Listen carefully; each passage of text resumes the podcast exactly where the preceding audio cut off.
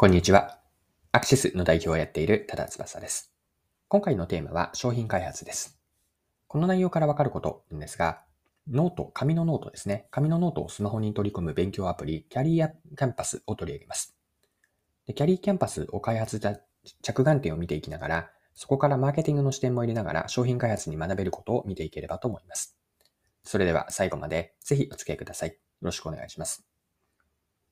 はい。今回ご紹介したいのは、国用が新しく提供している中高生向けの勉強アプリなんですが、名前は Carry Campus です。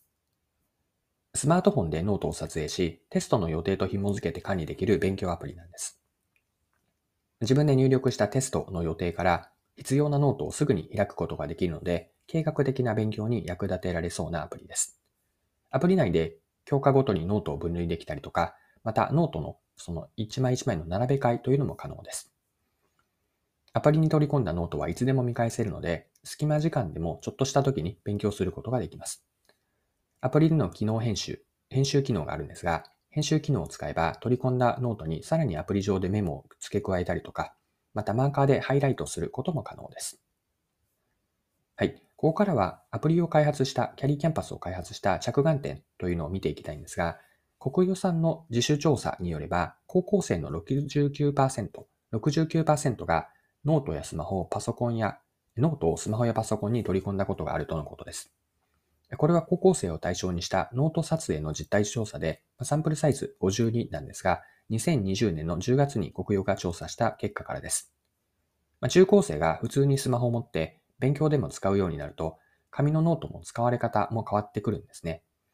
しかしこうした新しい用途でもまだまだ解決されていない中高生にとっては不都合なこととか不便なことというのが存在するんです。大きく二つあって、依然としてまだ解決されず問題として残ったままの負と、もう一つは新しい利用用途、ノートをスマホに取り込むことによる新しく生じる負なんです。で前者の今なお解決されない問題とは、計画立てて勉強ができないことです。例えば次回の期末テスト、まあ、定期テストに向けて、計画的にテスト勉強を進められない悩みというのは、これは今も昔もあるえっ、と、悩み、中高生に共通する悩みなのかなと。で、後者の新しく生まれた問題とは何かなんですが、まあ、スマホに取り込んだノートですね。これは画像ファイルになるんですが、その画像ファイルがスマホ内で整理されていなくて、取り込んだものをうまく探せなくて、結局は活用できていないという状況なんです。教科ごとに分類されていなかったり、ただ時系列で写真が並んでいるだけなので、なかなか探せないといった問題なんです。以上の2つのターゲットユーザーである中高生にとってのペインポイントですね。問題を解決するというのがこのアプリ、 Carry Campus なんです。はい。では最後にですね、取り上げている Carry Campus から学べることを整理してみましょう。一言で表現をすれば、学びは新しい使われ方にチャンスありです。 Carry Campus の場合に当てはめれば、新しい使われ方とは、高校生が紙のノートをスマホで写して、スマホ内に取り込む使い方です。そしてチャンスありとは、スマホ内に画像で取り込んだノートが有効活用されていなかったり、テスト勉強に十分に活かせていない現状があるんです。このような解決されたい問題が残ったまま、中高生は我慢しながら使っていたわけなんですね。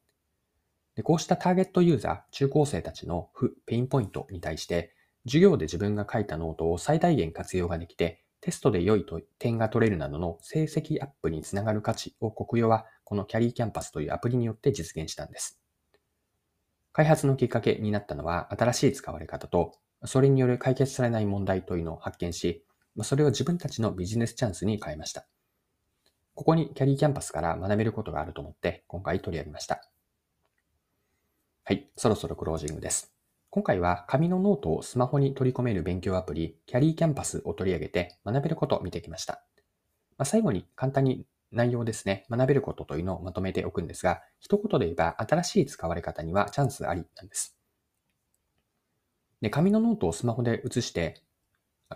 えっと、スマホ内に写真として取り込むことというのは、高校生が割と普通にやっていたことだったんです。しかし、スマホ内で画像で取り込んだノートというのは有効活用されていなかったり、またテスト勉強に十分に活かされていなかったという現状があって、ここにコクヨはビジネスチャンスを見出していって、授業で自分が書いたノートを最大限有効活用ができて、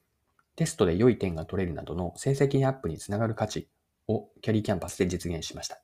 このように利用者の新しい使われ方というのをまずは発見していって、それここにまだある問題を捉えながらビジネスチャンスに変えていく。ここに学びがあると思って、今回はこんな話をさせてもらいました。今回も貴重なお時間を使って最後までお付き合いいただきありがとうございました。これからも配信は続けていくので、次回の配信でまたお会いしましょう。それでは今日も素敵な一日にしていきましょう。